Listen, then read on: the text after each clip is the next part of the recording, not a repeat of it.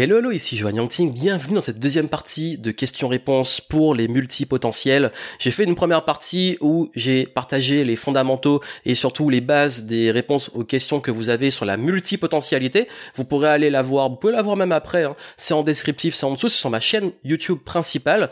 Et cette deuxième partie, vous allez pouvoir bah, continuer à avoir les réponses que euh, aux questions que vous m'avez posées sur Instagram et, euh, et je vais y répondre. Donc comme pour la première partie, ça va vraiment être un format que vous pouvez euh, euh, écouter sans forcément regarder l'écran, à vous de voir comme vous le souhaitez, parce qu'il y aura pas vraiment de gros montage et surtout d'illustrations, etc. C'est vraiment euh, à la cool, posé, je réponds à vos questions quasi en freestyle et ça permet et ça vous aide à continuer d'avancer. Et d'ailleurs justement cette histoire de chaîne principale et de chaîne secondaire, euh, ce format, ben, je le mets sur la chaîne secondaire, je mets aussi au format podcast pour ceux qui veulent et qui préfèrent écouter en voiture, en déplacement. Si vous m'écoutez en podcast, ben je vous fais un coucou même si vous me voyez pas.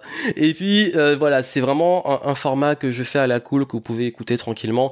Et euh, vous avez aussi le time code qui permet de savoir à quelle minute je réponds à quelle question. Comme ça, si vous voulez voir vraiment les réponses qui vous intéressent, vous pouvez y aller naviguer. D'ailleurs, je mettrai aussi des ressources et des références à des vidéos, des podcasts, des contenus qui peuvent aller plus loin sur les questions que vous avez posées. Je vous les mettrai aussi dans le descriptif. Comme ça, vous avez vraiment tout et vous avez vraiment de quoi faire. Et d'ailleurs, c'est pas encore fait. Abonnez-vous à la chaîne principale, à la chaîne secondaire. Si vous écoutez en podcast, ben, comme d'habitude, euh, n'oubliez pas de lâcher les petites reviews et n'oubliez pas aussi de me suivre sur les réseaux, comme ça vous pouvez avoir des actus, les coulisses et euh, quand je propose de répondre aux questions, euh, pouvoir poser vos questions librement. Et d'ailleurs, à ce propos, peut-être que vous dites, mais c'est le bordel, le gars il a une chaîne principale, une chaîne secondaire, est-ce que c'est pertinent? Bah d'ailleurs, justement, on va rentrer dans le vif du sujet parce que, étant multipotentiel, ma chaîne principale est celle où il y a beaucoup plus de cadres. Ma chaîne YouTube, que j'ai depuis un moment, j'ai fait une vidéo où j'expliquais que je voulais un peu me renouveler et changer les formats. Le truc, c'est qu'il faut être réaliste sur YouTube. Vous avez besoin de... À, une époque, on pouvait publier des vidéos tous les jours, ça marchait très bien. Maintenant, c'est pas forcément constructif et il vaut mieux avoir une seule vidéo par semaine ou maximum deux par semaine. C'est ce que je fais. Et euh, donc entre une et deux vidéos par semaine, beaucoup plus travaillé, approfondi, parce que euh, l'algorithme est particulier et comme je suis multipotentiel et que j'ai besoin de me lâcher, j'aime vous faire des contenus et parfois j'en faire plein de contenus et c'est un peu être vite le bordel sur ma chaîne principale, bah, la chaîne secondaire est là pour ça. Comme ça, je m'éclate, je fais plein de formats sur lesquels euh, je teste des trucs, je partage, mais aussi des archives des, anciens lives, de peut-être de contenus que j'ai publiés ailleurs comme ça, la chaîne secondaire, je m'en fous de l'algorithme, je m'en fous des abonnés, je m'en fous des vues. Euh, c'est juste, vous avez tout euh, qui est disponible comme ça, et ça permet de pouvoir avoir ce champ de liberté. Et justement, euh, ça, ça, peut répondre à une des questions qui m'est souvent posée de quand on est entrepreneur ou quand on fait du contenu et qu'on aime traiter plein de sujets, euh, bah justement, bah en fait, pour moi, il faut avoir une partie cadrée, certes, parce que c'est important pour que ça soit digeste pour l'audience, mais aussi il faut pouvoir exprimer cette créativité, cette liberté, et c'est pour ça que je me suis créé un champ libre sur ma chaîne secondaire avec ma chaîne principale, où là vraiment c'est les vidéos que j'estime euh, que j'ai vraiment envie de beaucoup plus travailler, présenter bien, euh, qui ont une vocation vraiment très long terme, là où la secondaire, c'est pour ceux qui aiment et qui kiffent avoir du contenu, donc éclatez-vous, abonnez-vous sur celle qui vous convient, sur les contenus qui vous conviennent. Euh, la principale, une à deux vidéos maxi par semaine. La secondaire, il n'y a pas de rythme. Voilà. Donc je vais commencer à répondre à vos questions. La première est de Julia sur Instagram. Comment gères-tu les hauts et les bas mentalement pour tes projets? Alors oui, euh, les hauts et les bas dans les projets, euh, ça tombe bien d'en parler parce que je crois qu'il est très important d'accepter qu'il y a des hauts et des bas. Oui, et justement, comment on les gère, je vais le dire, mais dans un premier temps, déjà l'accepter, c'est aussi, ça, ça, aide à déculpabiliser. Parce que très souvent, on peut culpabiliser de se dire, oh là là, je, je suis pas en bonne énergie, ou alors je suis démotivé, ou alors il y a des trucs qui se passent, c'est le bordel. D'ailleurs, en ce moment, c'est clairement le bordel. Je suis en train de préparer une conférence pour un déplacement. Il y a de nouvelles mesures qui sont arrivées, euh, ça a tout chamboulé, enfin bref, il y a plein de trucs qui se passent comme ça. Il y a un jour, tout part en vrille, le lendemain, les opportunités pleuvent. Le surlendemain, ça repart en vrille. Bon, c'est la vie en fait. La vie est faite comme ça, la vie euh, est faite de haut et de bas. Maintenant, comment on gère? Ben déjà, on l'accepte. On accepte que dans la vie, on peut pas tous les jours être au top et que ça peut pas toujours bien se passer. Je pense que c'est important. Et puis surtout, euh, vraiment, je crois qu'il est important de se rappeler, dans un premier temps, ce qui compte. C'est-à-dire vraiment, qu'est-ce qui compte pour nous? Et d'appliquer simplement le concept de gratitude. Vraiment, le concept de gratitude, de se dire, ok, euh, aujourd'hui, ben j'ai la chance d'avoir ceci ou d'être cela, euh, et, et c'est déjà bien.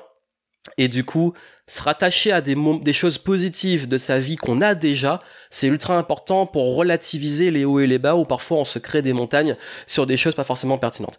Aussi, euh, j'ai fait clairement une vidéo sur, euh, je sais pas si elle sera déjà publiée au moment où j'ai publié celle-là. Quoi qu'il arrive sur ma chaîne principale, justement, j'ai publié et ou alors je vais publier selon le moment où vous allez le voir ça, une vidéo dans laquelle je partage les mythes sur la motivation et la discipline. Et j'ai expliqué dans cette vidéo, vraiment allez la voir. Encore une fois, dans le timecode, je vous mets aussi les liens vers euh, les ressources qui peuvent aider dessus. Et dans cette vidéo, j'ai expliqué vraiment que faut pas attendre la motivation pour agir, il faut agir pour pour avoir la motivation. Donc il faut se donner du rythme. Et quand on prend un rythme, quand on avance en rythme, on se rend compte que ça devient beaucoup plus facile et fluide. Pourquoi? Parce que quand on a du rythme, euh, ça devient presque un automatisme. Et je pense qu'il est important d'arriver dans sa vie à se mettre des automatismes, ou que ça soit en haut ou en bas, on continue d'avancer. Quand on est en bas, ben, on avance lentement, c'est plus dur, c'est moins fluide. Et quand on est en haut, ben, on trace sa route. Et je pense que c'est comme ça qu'on arrive vraiment à avoir, grâce au rythme, une capacité à que ça soit les hauts et les bas, ben, on continue, qu'il arrive d'avancer. C'est un peu mon mantra. Ce sera jamais euh, parfait, tu auras toujours des problèmes, tu auras toujours des galères, tu auras aussi des moments où tu vas être on fire, où tout va bien se passer, ça va être ultra fluide. Profite de ces moments-là. C'est-à-dire quand c'est fluide, que le vent est favorable, tu traces, vas-y, euh, lâche tout ce que t'as. Et quand c'est la merde, clairement, bah focalise-toi sur régler les problèmes, pas être dans le déni, et puis surtout euh, voir comment tu peux bah, continuer d'avancer un petit peu ou carrément profiter pour faire une pause ou pour faire autre chose. Et c'est ok. Question suivante qui est de Chloé aussi sur Instagram. Comment passer au-delà de la FOMO? Fear of missing out. Donc c'est ça, qu'ils savent pas, l'effet FOMO, donc c'est le fear of missing out, la peur de manquer quelque chose. Donc souvent ça se manifeste par la peur de manquer une information, manquer une opportunité, que qu'on prend une décision, peut-être que l'autre bah euh, on perd quelque chose. Ben ça, tombe bien d'en parler et d'ailleurs encore une fois que je dis je ferai des parallèles avec des contenus que j'ai fait qui peuvent vous aider à aller plus loin si le sujet vous intéresse vraiment.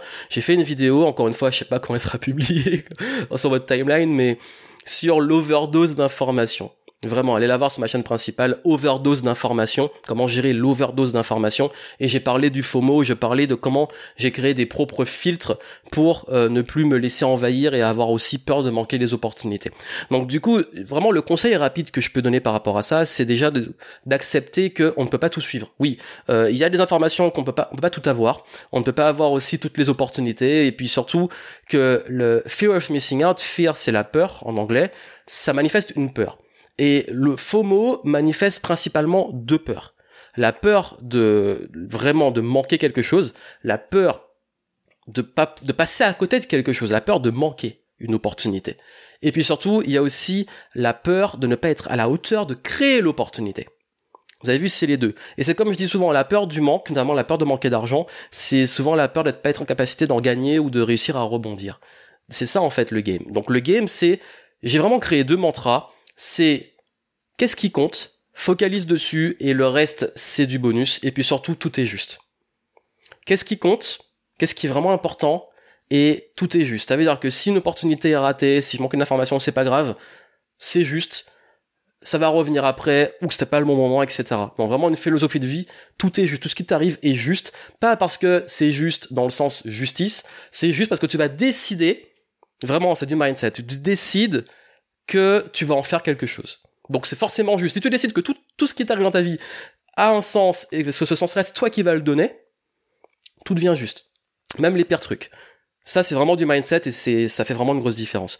Ensuite, bah oui, que on est dans un monde d'abondance, qu'il y a des opportunités, des informations, on n'est pas obligé de tout prendre et donc du coup que, voilà, ben on prend ce qu'il y a à prendre, on en place ses filtres et puis le reste c'est du bonus c'est vraiment la philosophie que j'ai adoptée aujourd'hui et je pense que ça m'a beaucoup aidé à, à, avoir toujours un peu peur de manquer un truc où il manque, il manque, il manque, il manque. La posture de manque, elle, est difficile parce que elle est épuisante. On pense toujours qu'il nous manque un truc. Ça peut même créer du syndrome d'un imposteur. J'ai pas assez les infos, etc. Je vais revenir sur le syndrome d'un imposteur. Donc ce qui fait qu'on a du mal un petit peu à avancer et à progresser à cause de ça. Bon, puisqu'on est dessus, je vais enchaîner sur comment vaincre le syndrome d'un imposteur euh, très fréquent chez les multipotentiels qui ont souvent du mal euh, comme ils ne rentrent pas dans une case ou qu'ils n'arrivent pas à se spécialiser, et a tendance à se dire bah oui euh, je suis moyen dans tout bon dans rien ou il manque toujours un truc. Vraiment en fait comme je vous ai dit que c'est souvent aussi lié à la peur de pas être à la hauteur et donc de manquer euh, à, à, ses peut-être responsabilités ou ne pas délivrer à la hauteur qu'on voudrait pour moi il y a deux façons de vaincre le syndrome de l'imposteur. Avant de le vaincre comprenez que comme je dis souvent les peurs sont toujours là. Le but n'est pas de finir avec les peurs c'est d'apprendre à les surmonter donc le but n'est pas de vaincre le syndrome de l'imposteur, le but c'est de surmonter le syndrome de l'imposteur, parce que vous allez toujours l'avoir un petit peu à différents paliers. Je donne un exemple très très simple et basique et évident à comprendre. Si au début vous vous sentez pas à la hauteur de vendre un coaching à 50 euros, et vous arrivez à le faire, ça devient la norme. Ensuite, si on vous dit que je passe à 100 euros, vous allez encore avoir ça dans l'imposteur. Et puis peut-être qu'on va vous appeler un jour, une entreprise va vous appeler pour vous dire qu'ils sont prêts à vous payer 5000 euros pour coacher leur équipe. Et là, vous allez vous dire, mais je suis pas à la hauteur, etc. Vous avez vu, chaque palier, ça va revenir. C'est ok. C'est ok. Et c'est même pour moi sain, parce que je sais pas si vous connaissez l'effet Dunning-Kruger. En, j'adore, j'adore en parler parce que ça me fait rire en, psychologie, qui explique que quand euh, quelqu'un est moins compétent ou qu'il n'a pas toutes les connaissances, il est extrêmement sûr de lui, alors que les gens très compétents et experts euh, doutent souvent. Pour moi, il est important de douter pas pour se bloquer, mais de toujours se remettre en question et de toujours avoir ce petit challenge de pouvoir se surpasser. S'il n'y a pas ce petit truc de euh, juste, c'est comme le stress. À petite dose, c'est important pour pas se laisser aller ou prendre trop la confiance. Moi, je suis content parfois quand on m'appelle, euh, quand je dis, parfois on m'appelle pour des conférences et le public que je vais avoir, parfois je me dis, mais est-ce que je suis légitime à parler à ce public? Ou alors, euh, ça, ça, peut se, enfin, dans, dans plein de contextes, ça va se manifester. Mais au bout d'un moment, je, vais me dire un truc, c'est s'ils m'ont appelé, c'est qu'ils croient en moi. Donc c'est ma perception de moi-même. Peut-être que je ne me crois pas à la hauteur, alors que eux ont décidé que si. Donc c'est à moi de venir à la hauteur. Donc même si je doute de ma capacité, je vais quand même le faire et je vais être à la hauteur. Et ce doute va me permettre de me surpasser, de faire vraiment le travail, d'aller vraiment me surpasser, sortir de la zone de confort pour faire les choses. Pour ça que, pour moi, pour affronter, surmonter le syndrome de l'imposteur, connaissance de soi, connaître ses vraies compétences, ses limites, avoir presque une approche aussi euh, beaucoup plus rationnelle, parce que souvent on se perçoit de façon un peu négative. Première chose. Deuxième chose, vraiment la deuxième, c'est l'action étape par étape par petite sortie de zone de confort. Il n'y a pas de secret. On dit, j'accompagne des entrepreneurs depuis des années. On parle souvent de syndrome de l'imposteur, c'est vraiment le sujet qui revient le plus, surtout sur la vente. Je peux vous dire qu'on peut bullshiter, faire euh, du coaching, euh, mindset, etc., réfléchir, comprendre la blessure sur 36 générations, sur euh, pourquoi tu as le syndrome d'imposteur. La meilleure façon de, le, de vraiment l'affronter, c'est d'aller vendre. C'est de faire.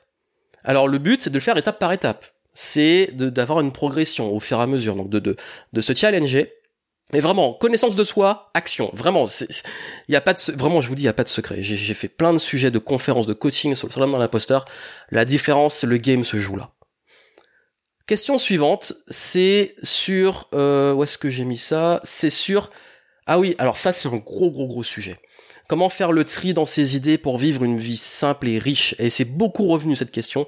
C'est vraiment la, la question type de quand on a plein d'idées, plein de projets, Comment réussir enfin à faire le tri dans tout ce, truc que vous avez dans la tête? Moi, voici comment je fais mon tri. Je vous dis comment je trie. Moi, j'ai un filtre en quatre étapes. C'est le filtre. 1. Est-ce que je le sens à 100% C'est plus mon filtre intuitif. Parce qu'en fait, le, radar, l'intuition, j'en parle souvent, généralement, c'est tout des ressentis, c'est de l'inconscient, etc., qui font que, au fond de vous, vous savez si ça vaut le coup ou pas. Bien entendu, parfois, elle peut être un petit peu Tité challengé par euh, les peurs. J'ai fait un, podcast entier sur l'intuition, je vous mettrai le lien si vous voulez vraiment l'écouter. Voilà, l'intuition, première chose. Est-ce que je le sens? Moi, c'est très simple, je vous dis franchement, vraiment, hein. quand on me dit quelque chose, ou j'ai une opportunité qui arrive, ou qu'on me propose, on me sollicite, c'est 0 ou 100. Si c'est 90, je le fais pas. C'est-à-dire qu'à 90, pour moi, c'est 0. Soit c'est 100, 100%, wow, je le sens, let's go soit si hmm, si c'est pas à fond non. C'est exactement comme dans les relations les recrutements etc à chaque fois que c'était il y avait toujours un ouais il est bien le candidat mais il y a un truc je suis encore à 95% il y a pas le 100 il y a les 5% là c'est quoi ces 5% ah bah les 5% te foutent dans la merde quelques mois après. Parce que tu savais au fond de toi qu'il y a un truc qui, allait, qui passait pas et tu savais pas l'expliquer. Ben Vraiment, mes projets aujourd'hui, c'est ça, c'est 0 ou 100. Vous prenez, partage d'expérience. Ensuite, est-ce que je vais vraiment apprendre et évoluer? Parce que oui, moi, franchement, même financièrement, s'il n'y a pas de rentabilité, parce que c'est l'étape d'après, c'est pas trop grave. Ça dépend vraiment. Encore une fois, c'est au cas par cas. Mais je vais, je mets l'apprentissage et l'évolution avant la rentabilité financière et autres. Pourquoi? Parce que je sais que si j'ai un truc à apprendre, et si j'ai un truc qui va me challenger, qui va me faire évoluer, ça va être rentable sur le long terme. Parce que je vais développer de nouvelles compétences, savoir, atouts, etc. Donc, est-ce que ce projet va me permettre d'apprendre et d'évoluer? Troisième étape, est-ce que ça va être rentable? Rentabilité, bon, certes, court terme, bon, on te paye, ok, tu prends l'argent, super. Euh, ou alors long terme, est-ce que ça va avoir un impact sur ma réputation peut-être? Sur mon réseau Développer mon réseau d'affaires Bref, il y a plein de façons aussi de pas avoir forcément des rentabilités extrêmement court terme. D'ailleurs, très souvent, beaucoup de gens se disent, je veux juste prendre l'argent, il faut que je vois le truc, l'intérêt tout de suite. Et ils pensent pas vraiment le long terme.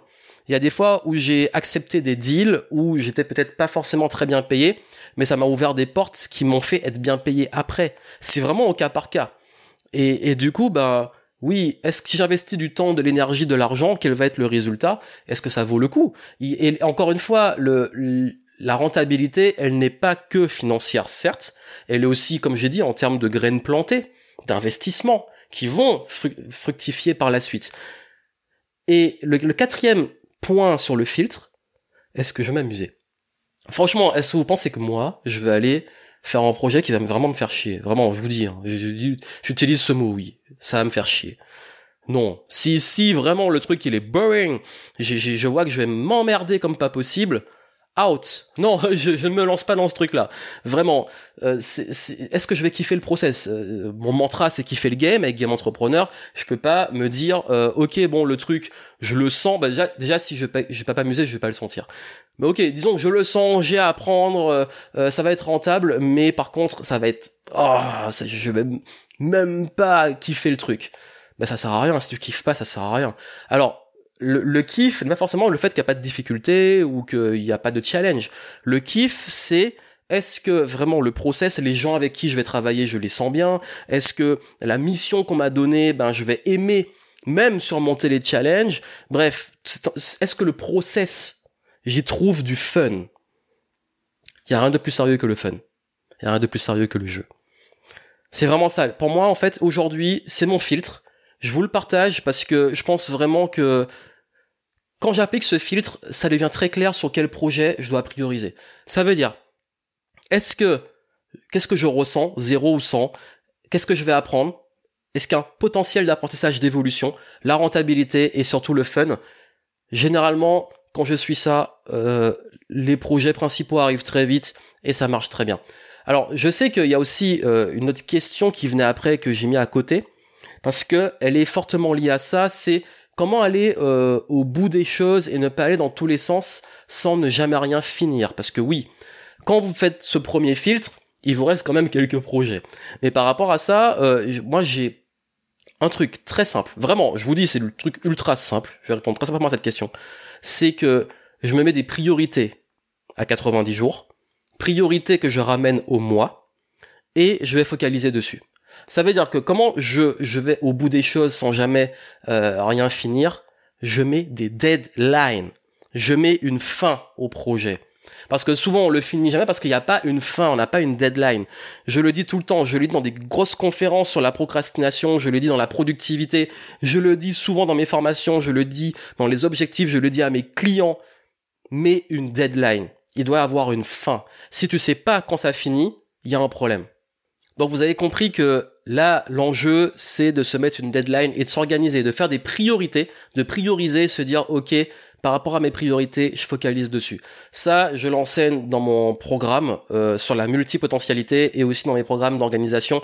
Donc vraiment, vous aurez aussi les liens en descriptif. Si vous voulez vraiment savoir comment faire ça concrètement sur tous vos projets, ben j'explique en détail, mais ça se joue vraiment sur de l'organisation, des deadlines et avoir une vision qui se ramène ensuite euh, donc 90, enfin sur l'année parfois beaucoup plus long terme, 90 jours, donc au trimestre, au mois, à la semaine et au jour le jour. C'est la meilleure façon de gérer. Et il y, a justement par rapport à ça, euh, comment gérer la charge mentale. Donc vraiment, ça c'est aussi pas mal revenu. C'est se décharger le cerveau de toutes ces idées et de projets. J'ai beau essayer de me concentrer sur un projet principal, à chaque fois je vois un, autre truc qui me vient en tête et euh, je vais juste explorer les prémices et quelques jours plus tard, je vois tout le temps perdu, c'est irrationnel, j'arrive pas à me contrôler. Oui, euh, c'est ça aussi, c'est une manifestation de ça, c'est quand vous avez plein d'idées, trop d'idées, le but n'est pas de vous lancer dans tout et comme ça. Moi, vraiment, l'astuce que je vous donne sur ça, se décharger mentalement. Encore une fois, j'ai fait une vidéo sur la charge mentale complète. Ça tombe bien, hein, les questions que vous posez, donc je vous y réponds. On en a des, des choses assez rapides, mais derrière, si vous voulez aller plus loin, vous avez les contenus euh, sur lesquels je vous dirige. Parce que la, la charge mentale, le problème, c'est qu'on garde tout là. Vraiment, c'est dit dans le message, décharger le cerveau. Bah c'est ça, il faut le décharger. Comment on décharge un cerveau? Bah en écrivant, en sortant de sa tête. Donc ce que je fais, voici comment je gère le truc. Euh, j'ai mon, ouais, j'ai mon stylo qui est là. Et ce que je fais, c'est que quand j'ai plein d'idées et que je suis en cours de projet sur lesquels je suis focus, qu'est-ce que je vais faire? Ben je vais prendre un carnet, j'ai pas de carnet sous la main, mince. Bon, en tout cas, je prends mon stylo, je prends un carnet et je vais noter les idées sur d'autres projets. Donc j'ai un j'ai un carnet qui est aussi euh, dans mes notes. On va y revenir. J'ai des questions sur les outils, euh, sur les outils que j'utilise pour euh, m'organiser. Je vais revenir après. Ce que je vais faire, je prends mon carnet ou je prends mon outil de prise de notes et je vais vider toute ma tête sur l'idée du projet. Je vais pas me lancer dans le nouveau projet. Je vais juste tout noter, même l'exécution, tout ce qui me vient. Et je vide ma tête. Et ensuite, je reviens sur ce que je suis en train de faire. J'ai déchargé mentalement, mais je reste focus. Le focus, on l'a perdu. On est comme ça, on est créatif. Ok, cool. C'est pas grave. J'interromps un petit moment, je vide ma tête parce que le truc là, il tourne et ça aide pas à avancer, être productif. Une fois que je l'ai noté, next, et je reviens sur mon projet. Et du coup, je me, je me retrouve avec un dossier parce que je peux soit scanner après euh, sur mon carnet de notes ou alors je note directement sur le téléphone. Ce qui se passe derrière, ben en fait, je me retrouve avec des listes énormes. Alors, je sais même pas, par exemple, si je vais sur mon téléphone là, si je regarde euh, le nombre de trucs que j'ai sur mes idées, euh, voilà, idées de projet. J'ai peur de voir. 481. 481 notes d'idées de projet. Tous ces projets-là sont de côté, ils sont pas encore créés. Ça veut dire quoi? Ça veut dire que dedans, j'ai plein d'idées. Ça veut pas dire que ces idées ont de la valeur. Parce que souvent, quand on a l'idée qui arrive, on a une sorte de d'excitation, de motivation. On a tendance à aussi surévaluer la valeur du truc. Et souvent, on a, bah, on se rend compte que finalement, avec le recul, bah, c'est retombé. Donc parfois, j'aime bien challenger mes idées comme ça en me disant, ok, L'idée est géniale, je note tout et j'utilise le momentum, le flow de l'idée et de la motivation pour tout noter. Et quand je vais relire après, je vais pouvoir juger vraiment de façon plus rationnelle. Ça, c'est ma technique. C'est-à-dire que je note, je sors de ma tête mes idées et ensuite je vais dedans, je revois un petit peu mes idées et puis je me dis, bon, qu'est-ce qui peut être intéressant maintenant? Et puis finalement, bah, en fait, j'ai plus envie. Sauf que j'ai pas perdu de temps, j'ai juste écrit mes idées, mais j'ai continué mes projets principaux. Voilà vraiment le meilleur conseil que je peux vous donner pour décharger mentalement de toutes ces idées. Notez vos idées, mais n'oubliez pas, comme je l'ai dit dans la première partie de la foire en question, vraiment, les, idées n'ont aucune valeur. Ce qui compte, c'est l'exécution. Mais trop d'exécution n'a pas de valeur parce que vous dispersez, vous dispersez vos ressources. J'en ai beaucoup parlé dans la première partie, allez, la, voir ou l'écouter euh, après. Mais vraiment, je pense que la différence se fait là.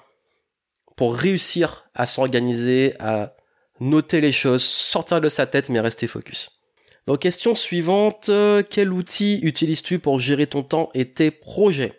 Alors, en termes d'outils du quotidien, euh, j'utilise, donc déjà, j'utilise avant les outils une méthodologie de planification et d'organisation. Les infos sont dans le lien en descriptif.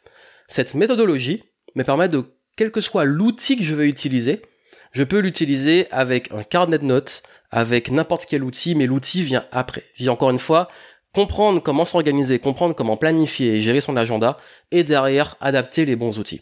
J'ai testé énormément d'outils pendant des années. Je me, j'ai acheté des licences, certains gratuits, etc. Aujourd'hui, le meilleur, vraiment, à ce jour, ça peut-être changé après. Hein. Aujourd'hui, le meilleur, c'est Notion. Notion.so. Notion, c'est un outil en ligne. Il y a une version gratuite et aussi payante.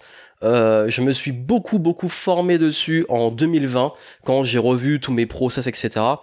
Et pour moi c'est euh, on peut faire tellement de trucs c'est une dinguerie c'est une dinguerie et aujourd'hui tous les objectifs du business sont dedans euh, le tracking même par équipe des contenus, publications, etc., gestion des projets, euh, la partie aussi euh, même mes notes de lecture, bref, Notion pour moi c'est un peu mon carnet un peu fourre-tout, mais l'outil dans lequel j'ai vraiment tout centralisé et qui me permet d'avoir tout ce qui est process, etc., marketing, bref, c'est vraiment génial.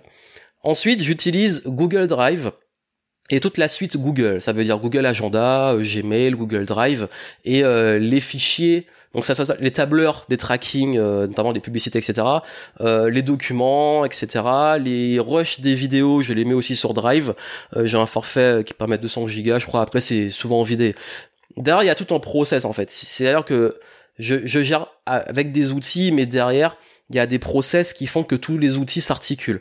Donc vraiment Google, la suite Google, donc Google Drive, euh, Dropbox aussi à côté, et puis euh, iCloud, donc euh, le cloud d'Apple sur lequel j'ai mes keynotes, mindmap, etc.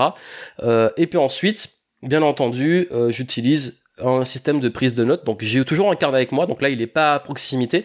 Et, et j'ai aussi, j'utilise en notes, notes d'Apple. Voilà. Parce que j'ai testé plein de trucs, mais il est génial et même sur l'iPad avec le pencil et tout, on peut faire plein de trucs.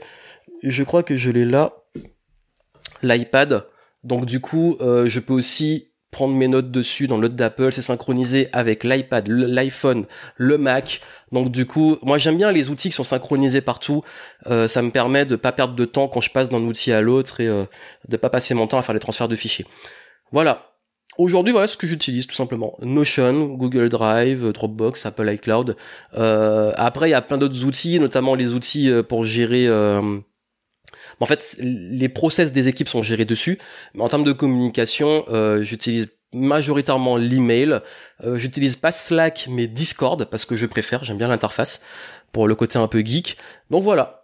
Voilà comment je gère. Et puis si vous voulez vraiment tous mes outils euh, sur mon site, vous avez l'onglet ressources, vous aurez aussi le lien descriptif euh, dans lequel je montre tout le matériel, les outils que j'utilise pour mon business, etc. Donc voilà. Mais vraiment, aujourd'hui j'ai une approche très minimaliste de la gestion du temps et de l'organisation qui font que rien qu'avec euh, Notion, Google Drive et aussi mon système de notes, c'est ce que j'utilise vraiment vraiment au quotidien. Question suivante qui est donc dans pas mal de projets, j'ai toujours peur de lancer publiquement les choses en me disant que c'est trop imparfait. Ah, le fameux perfectionnisme. Oui, le perfectionnisme. On a fait un énorme podcast avec euh, Cécile sur le perfectionnisme et sur la flip citation. La flip citation, c'est le mélange entre l'excitation et le fait d'être euh, flippé. et le perfectionnisme. Honnêtement, euh, le perfectionnisme, j'ai pas une réponse assez rapide. C'est un énorme sujet. Franchement, si le sujet vous intéresse, allez écouter ce podcast, je vous mets le lien, parce que on a vraiment partagé du lourd. Il y a peut-être entre 30 et 40 minutes de podcast, je me rappelle plus vraiment. Et là, vous allez vraiment avoir des bons conseils si vous voulez approfondir le perfectionnisme. Parce que aujourd'hui, le meilleur conseil que j'ai à donner, c'est comme le syndrome d'un imposteur, c'est faire. C'est s'habituer à faire et à faire même de l'imparfait. C'est faire, faire. C'est-à-dire, faire et publier, faire et publier. Mes premières vidéos, j'ai fait, j'ai mis sur YouTube. Aujourd'hui, même il m'arrive de faire un truc, de le publier et c'est ok. Et en fait, comme ça qu'on devient meilleur. C'est-à-dire que le perfectionnisme, c'est c'est une course qui va jamais s'arrêter. Alors que je préfère cultiver l'excellence. Ça veut dire comment je fais du mieux que je peux avec ce que j'ai et comment j'apprends via la répétition, via la pratique, et ainsi pouvoir progresser, progresser, progresser, jusqu'à devenir vraiment euh, meilleur, parce que ce sera jamais parfait en fait. C'est jamais parfait. Par contre, on peut vraiment exceller, devenir très très bon, et continuer d'apprendre. Donc vraiment, sur ce point-là, vraiment le podcast, euh, il donne plein de conseils, on partage tous les deux nos conseils, et euh, de multipotentiels d'ailleurs, donc je pense que ça va vraiment vous plaire et vous aider.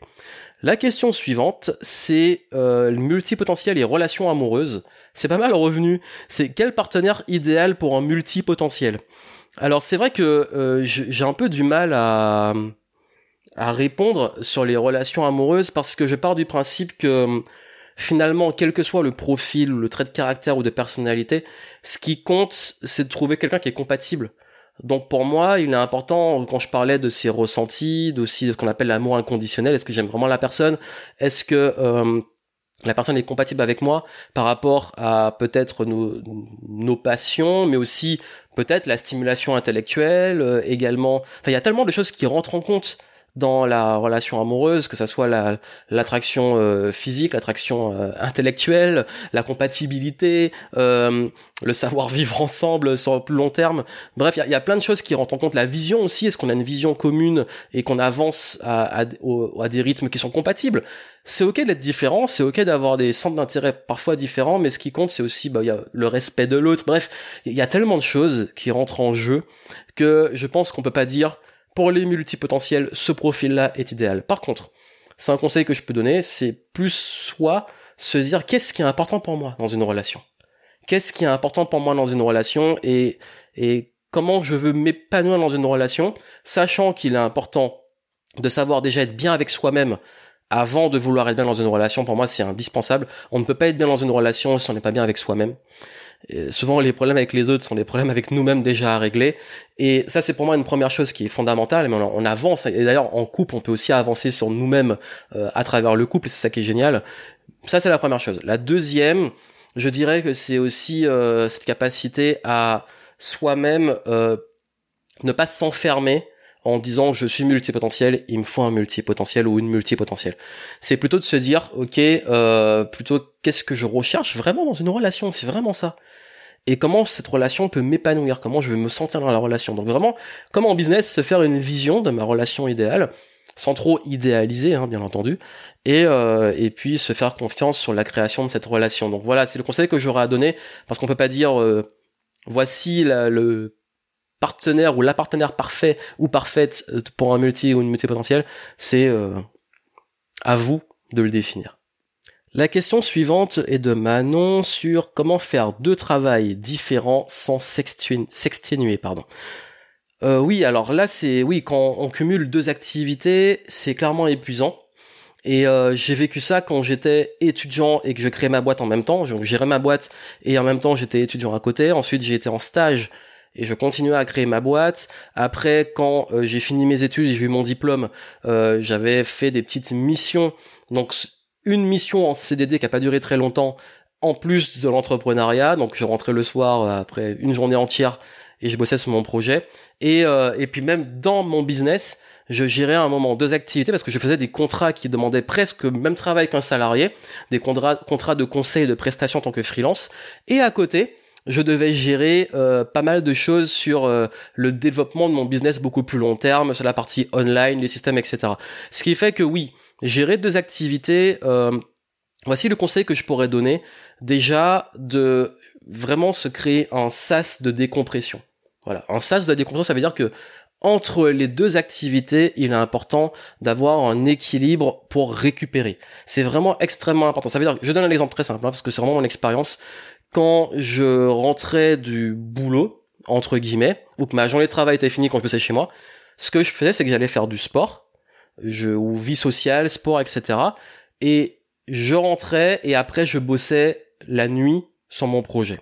Ce qui fait que je rentrais vers 17-18 heures, je faisais mon sport jusqu'à 20 heures, et d'à peu près bah, temps de rentrer, me doucher et tout, de 20h30, 20, 21h jusqu'à minuit, je bossais sur mon business. Et j'ai tenu ce rythme pendant des années. Ce qui fait que, euh, donc les années d'études, fin d'études et un petit peu après. Ce qui fait que, oui, bon, c'est clair que c'est fatigant, mais ça demande aussi de faire des choix. Ça demande de faire des choix dans le sens, me dire, bon ok, L'équilibre, pour moi, on, parle souvent de l'équilibre pro-privé, mais l'équilibre, c'est pas que de l'équilibre euh, de tout avoir. Et tout qui est à la même échelle. Vie sociale, vie amoureuse, business, euh, activité, etc. Pour moi, l'équilibre, c'est qu'est-ce qui est prioritaire pour vous et trouver la balance. Si c'est les deux activités, mais que, par exemple, il y a une activité qui me tient à cœur parce que je la développe, mais à côté, j'ai l'autre euh, qui est juste, par exemple, alimentaire, je sais que celle-là, c'est mon but. Donc si celle-là elle est obligatoire, sur mes horaires, euh, je vais tout faire pour que le temps sur celle-là me permette d'avancer pour que celle-là devienne plus grande et que celle-là je puisse l'arrêter pour m'occuper que de celle-là. C'est ça vraiment l'enjeu de, de, de, cumul. qu'est-ce, quelle est ma priorité, quel est mon, objectif de faire des activités? Et, et grâce à ça, en fait, je me suis rendu compte que j'arrivais justement à pouvoir créer ce sas de décompression entre les deux et pouvoir me dire, ok, quel horaire je consacre. Ça veut dire activité 1, je consacre tant de temps, ou tel jour, activité 2, je consacre tant de temps, tel jour. Voici comment ça fonctionne. Même encore aujourd'hui, j'ai plusieurs activités au sein de mon activité. Ce qui veut dire qu'aujourd'hui, en tant qu'entrepreneur, euh, j'ai des enjeux de création de contenu comme celui-ci que je vous fais, de management, de bon l'administratif, la compta, j'ai délégué tout hein, parce que j'aime pas ça. D'ailleurs, d'où l'intérêt de déléguer. Euh, j'ai des enjeux aussi de hum, travail un peu stratégie marketing, mais aussi des gros enjeux de d'autres projets. en ce moment, ben il y a c'est en stand-by, mais j'y reviens sur l'écriture de mon livre, mais il y a aussi l'écriture de ma newsletter, et ça, je le garde parce que je kiffe le faire. Et c'est vrai que ces différentes activités, des activités créatives, activités euh, plutôt stratégiques, planification, activités parfois exécutives, il faut aussi travailler avec les clients, assurer les, les rendez-vous clients, etc., font que ben, je m'accorde des moments. Tel moment c'est sur la création, tel moment c'est sur les clients, tel moment, etc. Donc du coup, j'ai compartimenté mes pôles d'activité et je vais mettre le focus dessus sur soit plusieurs jours de la semaine, ou sur un jour spécifique qui est accordé à tel type d'activité. Et du coup, ça m'a vraiment soulagé parce que ça me permet de pouvoir avancer sur des choses un petit peu diverses, mais euh, en restant quand même focus. Et parfois, je me fais des sprints focus où je vais pendant euh, une ou deux semaines me focaliser que sur un gros projet parce qu'il y a un lancement, parce qu'il y a un changement, parce qu'il y a peut-être un événement, une conférence à préparer, et du coup, mon focus va être que dessus. Donc voilà, en fait, c'est vrai que sur les avoir deux travails je sais pas dans quel contexte tu vis, c'est de travail alimentaire ou le business que tu crées et en même temps euh, ça. Donc de travail alimentaire, c'est vrai c'est un peu compliqué. Le but, c'est, je pense à terme, d'avoir assez de ressources pour n'en avoir qu'un et ou alors peut-être de créer autre chose. Mais je pense qu'il est important déjà, comme j'ai dit, je récapitule, avoir une vision vraiment long terme, se dire bon ok, euh, cette situation-là, est-ce qu'elle est temporaire? Et si elle est temporaire, où je veux arriver? C'est vraiment important, ça, que sinon on reste enfermé dans un truc qui ne nous convient pas. Où je veux arriver et quelle stratégie met en place pour arriver à cette ce outcome, c'est ce résultat. Ensuite, je reviens sur, ok, bon maintenant je sais où je vais et pourquoi je fais ça et comment je m'organise au quotidien. Donc comment je compartimente et j'alloue des temps, des moments consacrés en focus sur ce travail et sur ce travail. Pour moi, c'est la meilleure façon de gérer les choses. Et enfin, euh, la question, je crois que c'est l'avant-dernière, qui est euh, comment arrêter d'être éternellement insatisfait et de vouloir toujours plus? Bah, la meilleure façon d'arrêter d'être insatisfait de vouloir toujours plus, c'est d'arrêter de focaliser sur ce qu'on n'a pas. C'est le grand mal de notre époque. Ils sont constamment stimulés par des gens qui nous disent, bah en fait, tu peux avoir plus, tu peux devenir plus riche, ou tu peux acheter ça, acheter ça, acheter ça. On a tout le temps des, des envies d'acheter, etc. Et je suis aussi euh, euh, stimulé par ces choses-là parce qu'on les voit, on voit les pubs, etc. Donc ce qui fait qu'on a toujours, on nous montre constamment ce qu'on n'a pas et qu'on pourrait avoir. Donc je pense que soit on devient un peu un ermite et on on veut plus du tout être sollicité par ça, soit on se forge une discipline et une force de caractère qui permet justement que ça n'impacte plus un notre estime, de se dire bah comme j'ai pas tous ces trucs là bah du coup je suis malheureux ou alors comme je me compare aux autres sur Instagram bah du coup je suis pas j'ai pas leur village j'ai pas leur lifestyle etc je suis triste. Mais en fait souvent on oublie ce qu'on a et surtout qui on est. Ça veut dire est-ce que qu'est-ce que vous avez vraiment déjà là un toit, euh, une connexion internet pour me regarder peut-être, euh, un ordinateur ou un smartphone pour me regarder, euh, des gens que vous aimez qui sont avec vous? Je crois qu'il est très important d'appliquer ce qu'on appelle la gratitude, c'est-à-dire se rappeler de la chance qu'on a d'avoir ce qu'on a déjà. Et surtout, ça c'est pour moi la première chose. Donc c'est une routine qui est très recommandée de façon globale, de tous les matins se dire ok pourquoi j'ai de la gratitude aujourd'hui? Je suis heureux parce que je suis et parce que j'ai. Et j'ai l'opportunité de pouvoir faire ça. Ça, c'est un ultra important. Ensuite, je pense qu'il faut aussi se mettre dans une dynamique que c'est pas le résultat qui compte.